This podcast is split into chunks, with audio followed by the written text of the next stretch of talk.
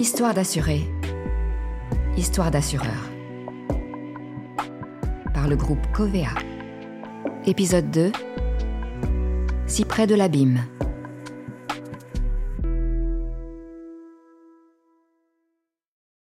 En fonction de la vitesse, cela peut changer brutalement. En moyenne, c'est aux alentours de 180 km/h qu'on passe dans un autre monde. Alors, les dégâts du vent sur les bâtiments deviennent terribles. Mais ce seuil dépend de l'année de construction, des matériaux des toits, qui varient d'une région à l'autre, de leur orientation aussi. Et la vitesse du vent fluctue sans cesse. Un mont heurté protège un val, une forêt ralentit, quand un lac accélère. L'essence des arbres, l'angle d'un relief. Le groupe était en pointe. Le seul à être capable, en cette fin des années 2000, de modéliser l'interaction des vents et des maisons assurées. À partir de la vitesse du vent fournie à grosse maille par Météo France et de la morphologie fine du terrain, on avait reconstruit la vitesse du vent lors des dernières tempêtes qui avaient traversé le territoire, point par point, pour chaque code postal. Parallèlement, on avait cartographié la typologie du bâti à une maille fine, à partir des données accumulées sur l'ensemble des maisons couvertes, et rapproché cela des dégâts subis par chacune, lors de chaque tempête ainsi disséquée. Alors, en faisant interagir l'ensemble, on avait pu modéliser les impacts des masses d'air sur les masses de pierre. Pour anticiper, il fallait extrapoler cela sur le futur. Une tempête était annoncée avec des vents grossièrement estimés à large maille. On redéclinait sur la topographie pour avoir une appréciation précise du vent point par point. Et on faisait jouer cela, virtuellement, sur toutes les maisons assurées. Trois jours avant la tempête, il était déjà possible d'anticiper qu'il y aurait beaucoup de dégâts ici et peu là. L'utilité? Directe. Cela permettait de réserver à l'avance les experts pour les envoyer en priorité chez les assurés. Et, dans les heures suivant immédiatement la tempête, d'envoyer des camions dans les zones qu'on savait déjà les plus touchées pour recueillir les déclarations de sinistres avant même que les agents ne soient submergés.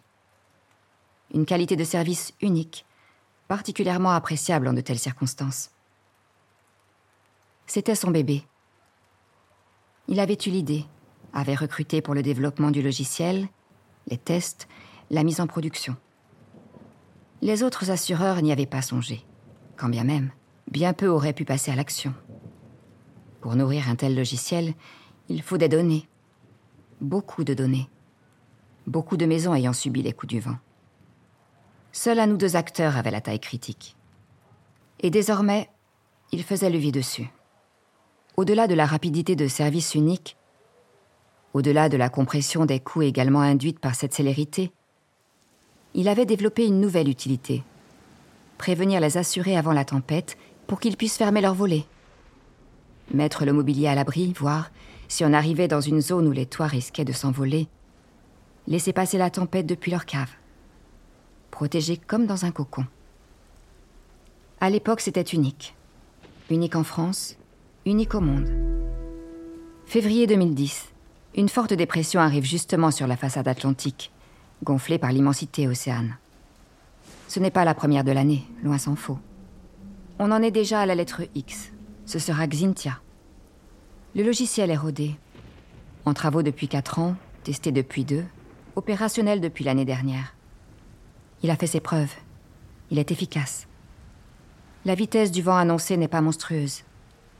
Fort raisonnable par rapport au traumatisme de l'hiver 99. Les dégâts ne devraient pas être atroces. Mais tout de même, mieux vaut prévenir. Ceci étant, prévenir pour rien, c'est contre-productif. À force de crier au loup. Mais c'est quand même une sacrée dépression. 20% de la population française serait alors informée, personnellement, de l'arrivée des éléments, de leur violence attendue, et des bonnes pratiques à mettre en œuvre. Attacher, ranger, s'enclore et, le cas échéant, rejoindre sa cave. Un ressenti Un malaise? Cet ordre d'alerter, il ne le donna pas. 25 degrés dans le Pays basque. Le feu n'adoucit l'air. La tempête, après avoir abîmé les Canaries et affolé la Cantabrique, puise une dernière vigueur dans le golfe de Gascogne et se lance dans les terres. En cette fin février, la nuit est tombée tôt.